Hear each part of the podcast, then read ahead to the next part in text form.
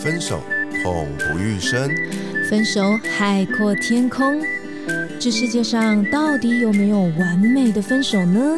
我是鼻头大叔，我是胡咪，欢迎收听《分手的九十九个理由》，陪你爱出自由，爱出丰盛。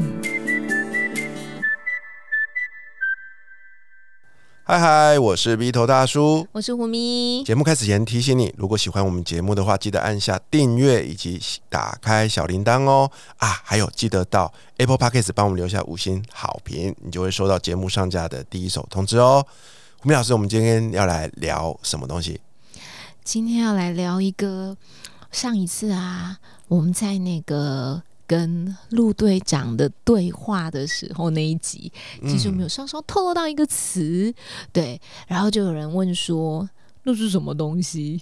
其实我们有讲到一个词叫做悲伤五阶段，因为那个陆队长说他失恋了嘛，那他说他失恋，我就说，哎，那你当时正在经历悲伤五阶段，他就说，对对对对对，那人就说那是什么东西？什么叫悲伤五阶段？所以，我们今天可以来聊一下，说，哎，我分手，或者是说你跟一个人。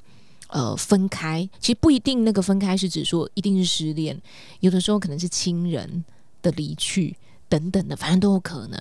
就是那种分开以后，你会经历一种叫做所谓的分手五阶段，这个是心理学里面很常讲的。啊，我印象比较深刻的是啊，我很爱看一出台剧。叫做《熟女养成记》，胡明老师有没有看过？有，我有看过谢盈萱演的。对对对，那一出剧里面有一个片段，我印象好深哦。就是有一天呢，她跟她的那个、那个、那个未婚夫嘛分手了，然后她弟就接她从台北回到乡下，他弟就开车，他在一路上啊，你就看到那个那个女主角啊，就是好像发疯一下，一下哭啊，一下笑啊，就从台北一路开到那边，就经历那五个阶段。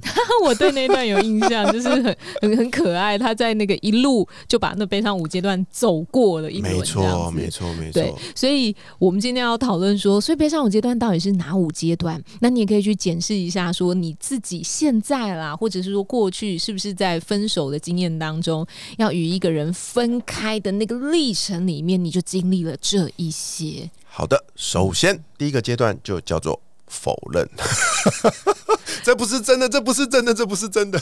对，这个蛮正常哦。就是说，呃，我要跟你分手，然后你就啊，怎么可能？我这么棒，还有什么跟我分手？然后你会否认，或说没有，没有，我们哪有分手？这种不接受，对，不接受，因为太震惊了，太混乱了。嗯，人好像都会这样，哎，就是有一种拒绝接受现实，催眠自己。就像那时候我被 fire 的时候啊，我有被 fire，我真的被 fire 了吗？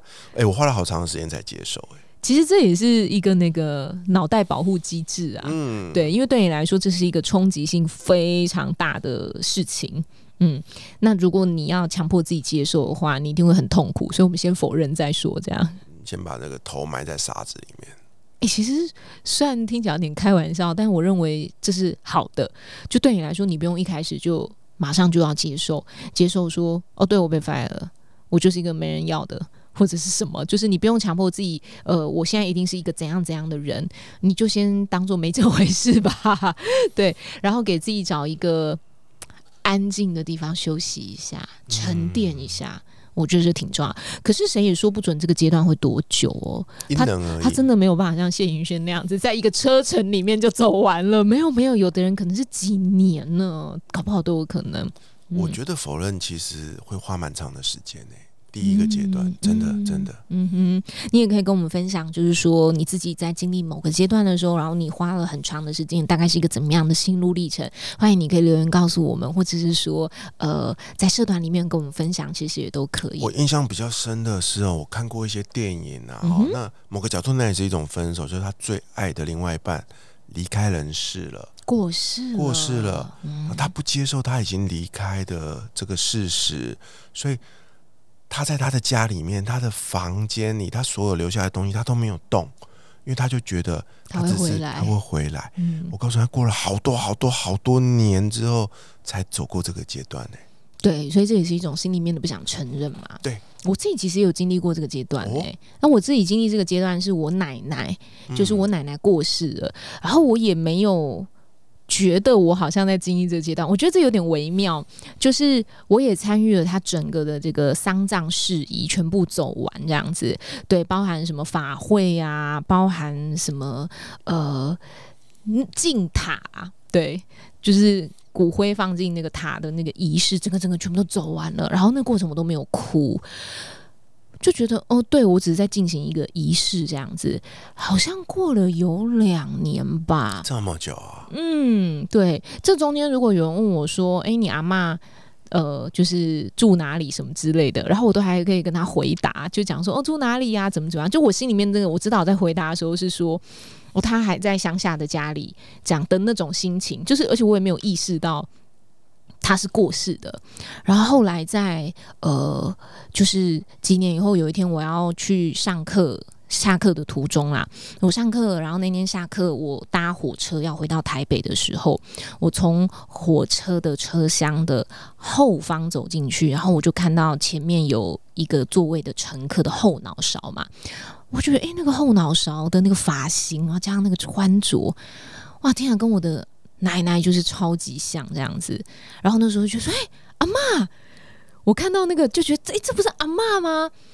然后那一瞬间哦，就那一瞬间，然后我才突然有个说：“哦，不对，就是阿妈已经过世了。”我是那一刻才好像有点一棒清醒那种，就是好像被棒子打到，然后才知道说：“哦，没有没有没有，他他不在了。”然后我那一天才坐在那个火车上，我就开始哭，哎。对我好像那一刻才醒过来，所以这过程是经历了至少有两年。你看你的情感，要花了那么长的时间，才慢慢的接受这个事实，才承认了。我现在讲到哭了，哇天哪，我听了也快哭了，好吗？对，所以这是第一个悲伤的阶段，叫做否认。否认，那你就没关系，让自己休息一下，让自己嗯慢慢消化，不用责怪自己。嗯，那接下来呢，我们就要迈入了很可怕的第二个阶段。是什么？第二个阶段叫做愤怒啊！你就会开始生气，气什么？为什么是我？为什么要让我遇到这些事情？嗯哼，你凭什么可以？哇，我的天哪！你所有的情绪都跑出来了。嗯，所以甚至可能会对对方叫嚣啊、怒吼啊，对你凭什么？跟我分手，你才是那个烂人吧？什么的？你以为你有多棒？然后可能就会开始失控这样。对，我还记得啊，在在那个呃，在这个剧里面哦，演到这段的时候，哇，那个车好恐怖，他还跑去抢方向盘呐，然后整台车歪七扭八，差点失控。他抢谁的方向盘？他抢的他，因为他弟弟在开车啊。嗯，他抢他方向盘干嘛？他弟又不是男朋友。是啊，他就是就很激动啊。对啊，所以第二个阶段就是一个愤怒。哦，愤怒的你所有前面啊，装作不知道啊，不愿意承认压抑的情感，在那一瞬间全部爆发出来。那应该就会顺着经到经过到第三阶段这样子，叫做讨价还价。我，嗯，我觉得这个可以，这个有可能是会连贯发生的。会，它其实就是就是一起的自动化反应。对，因为你很生气的时候，你可能就会冲去找对方理论嘛。没错。对啊，就是你凭什么跟我分手？然后说你凭什么跟别人在一起？这样你你你什么咖？你给我劈腿？你会先很凶的啪啦啪啦一直骂，一直骂。可是很妙的是，你骂到一个中间的时候，你会的态度会开始转变哦。嗯，变成讨价还价。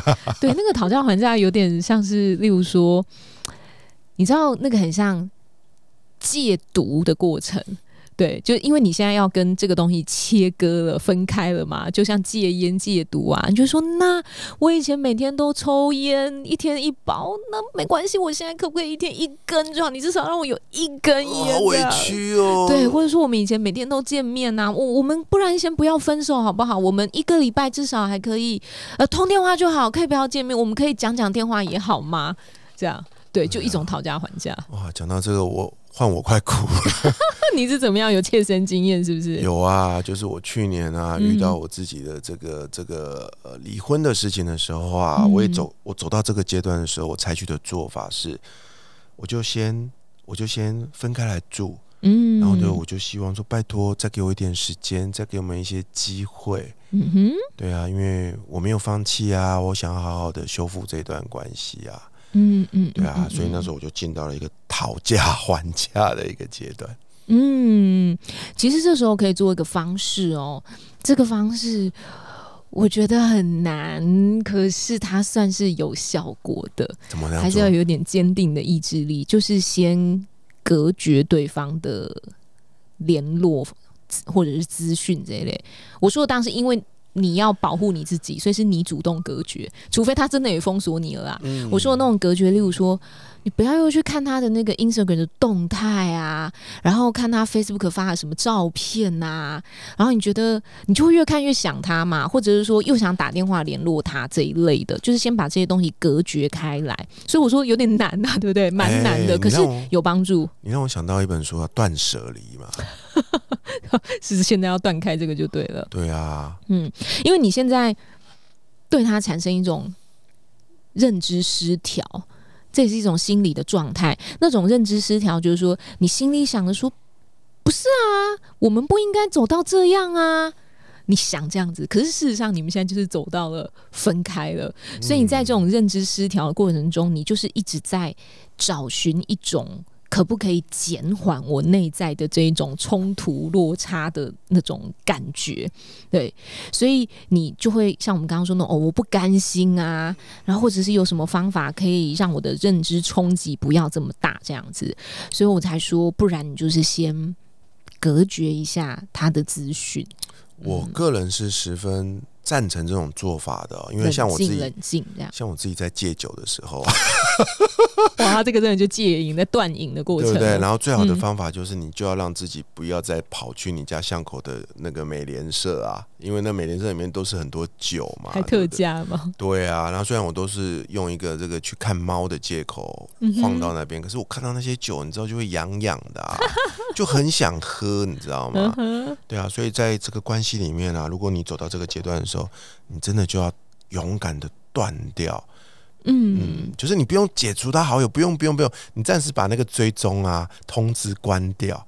哦，对，有一个功能叫做暂停追踪三十天，对对对对对对对对对，那功能就是让失恋的人用的哦。对，看三十天以后你会不会就好一点这样对，子？如果没有好一点嗯的话怎么办？再按一次三十天。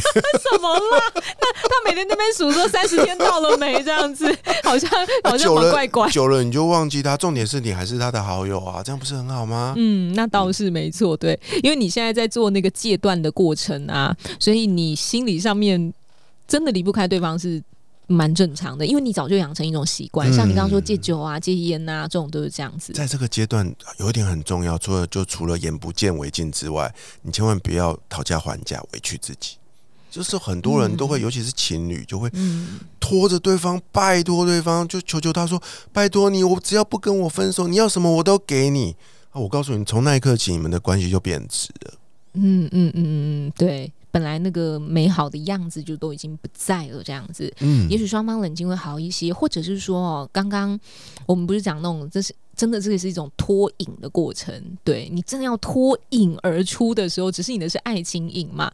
所以我们刚刚说，呃，有的人会说，让我再再抽一根烟就好了，可以吗？那我觉得你可以采用这种替代方案嘛，像有些人不是就会，例如说嚼口香糖嘛，对，那我觉得你在现在在分手的时候，其实你也可以用类似的哦。可是我说的不是说，然后我就去再谈一个恋爱，我的意思不是这样子，意思就是说，如果我平常你都是跟对方一起吃饭、一起出游，那现在这个人已经呃无意了嘛。那你就先找朋友吃饭，不是说哦，然后我就一定要强迫自己习惯一个人吃饭、一个人旅游，不是这样。先找人陪个你，陪陪你这样如。果你也没太多朋友的话，或许啊，或许依照我跟胡明老师前几集分享的，去找一只宠物来养也是不错的一个方法啦。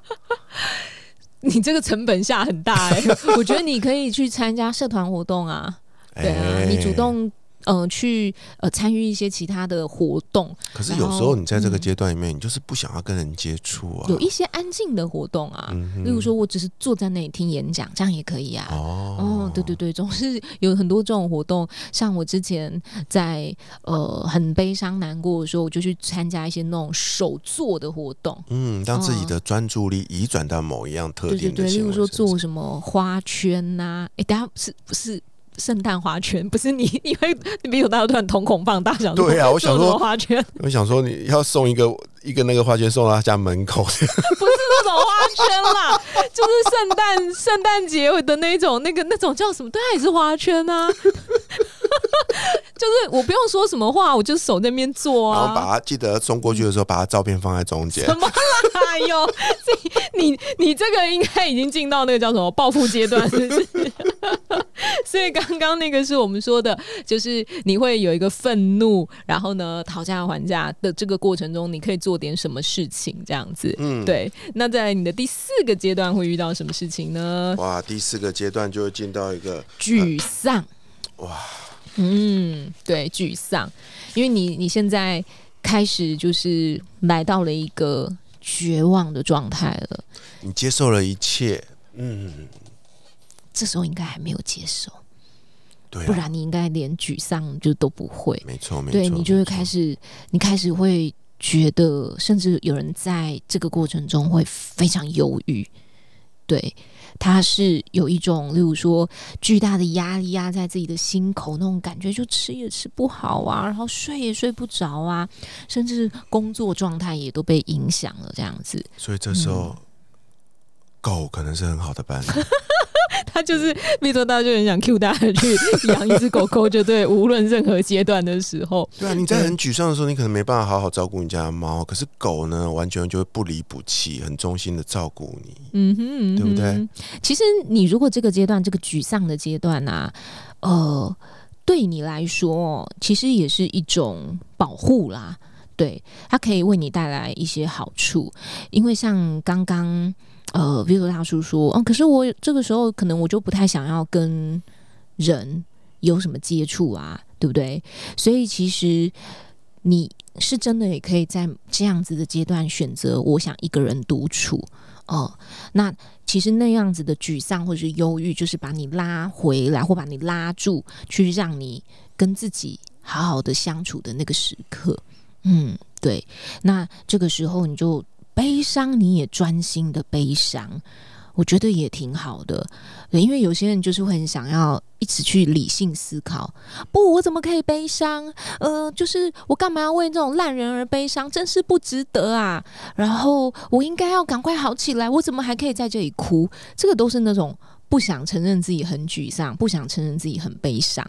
可是我认为健康的状态其实就是难过，就是说我很难过。然后快乐的时候，你也可以尽情的快乐。那现在我真的就是在走一段与某个人分开的那种沮丧的历程。你会难过，其实不是你不成熟，也不是什么叫做你抗压力很低，不是不是，你只是在让你自己的情绪流动而已。所以你这时候真的不用让自己说什么哦，我要快点好起来，呃，什么呃，理性想想，我干嘛要难过呢？他这么渣，我跟他分开不是件好事嘛？你现在没有办法想这件事，你要哭你就大声哭，你就用力哭这样子。嗯，在这个阶段，我觉得你应该要尽情的去宣泄嗯，自己累积的，这一路走来，你累积了好多的情绪哦、情感嗯啊，对不对？对。对啊，所以这时候有一个小 paper 可以分享给大家。我每次听他讲小佩伯，我就会心一抖。你又要讲什么奇怪的小佩伯？欸你有没有发现啊？很多那个最受欢迎的金曲哦、都是跟嗯失恋有关的歌，嗯哼，对不对？嗯就像这个胡明老师在我们的节目的第零集所上的唱的这一首，对不对？分手快乐，祝你快乐，不多疗愈啊！你唱着唱着心情就好起来了不是更难过吗？啊！不会啊，不会啊，对啊。重点是啦，让自己的情绪有一个宣泄的出口，那或者去做一些、呃跑步啊、健康的一些行为啊，我觉得都比你一个人闷在小房间里面来得好。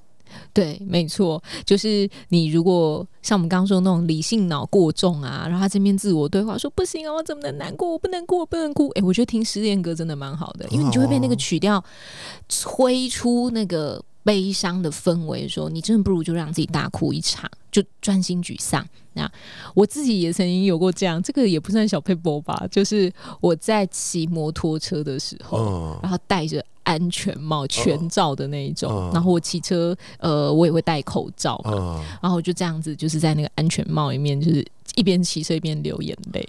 不是啊，你没有听没有听歌哦，就自动我没有听歌，就太难过，不用听歌，连骑摩托车都哭啊。就。边骑然后你看，车边像这种秋天的时候，你看着叶子飘零，那你就有一种为什么？为什么要跟我分开？叶子都离开了，你也离开了啊！然后就在那个安全帽里面大叫，这样子。Oh my god！其实我觉得还蛮舒压蛮适。合中秋节做的。对对对，其实我们今天录音，今天这个日子是中秋节，对啊、月圆人团圆，我们还在这边录音，真的是因啊为我们太爱大家了，要跟大家分享很多这方面的一些呃，就是心路历程啊。所以第五个历程是什么？哇，好不容易，好不容易走过前面的那么纠结哦，那么痛心的阶段，终于来到最重要一个阶段，就叫接受。对，那怎么样才叫接受？就尘归尘，土归土啊！为什么你讲这听起来又 让我想到刚刚那个花圈？就是把它埋起来就好了。其实哦，那个就是我们刚刚说悲伤五阶段里面哦所讲到的这个接受啊，不是说哎、我不哭了，我。想到他我都不会哭了，或者是说哦，然后我谈了一个新的恋爱了，这样就叫接受。其实不是，不是，不是一定要感觉良好才叫接受，就是有点像 B 头大佬刚刚说的“尘归尘，土归土”啊，就是说我真的理解这件事情已经是过去了，这样子。没错，对你还是可以想来，还是有点难过啊。但是你知道说我们回不去了，我确定理解了，这样子，这样啊其实就表示你接受了。发生的这些事，其实有个目的，就是让我们学习如何在失去后重新上路。嗯，对，甚至你已经可以慢慢的。在生活中也产生了一些改变了，像呃，我们刚刚说的那种呃，我吃饭的习惯呐，出游的习惯呐，呃，学习的那种习惯呐，你已经在你的认知上面去理解说，那一些我可以跟他一起过的生活，那种东西叫回忆，它不是现在进行时，这样过去是过去，此刻是此刻，这样子，对，这样子其实就表示你已经理解了，你接受了那个本来被打乱的分手节奏，现在已经恢复过来了，这样。是的，走过这五个嗯阶段呢，你就会像《熟女养成记》里面的这个片段一样，从台北一路往下开，终于开回了这个陈嘉玲的老家。回到了他最熟悉的地方，一切重新开始。没错，所以你曾经经历过悲伤五阶段吗？或是你正在经历悲伤五阶段的哪个阶段？你现在还好吗？也欢迎你跟我们分享你自己现在心里面的想法。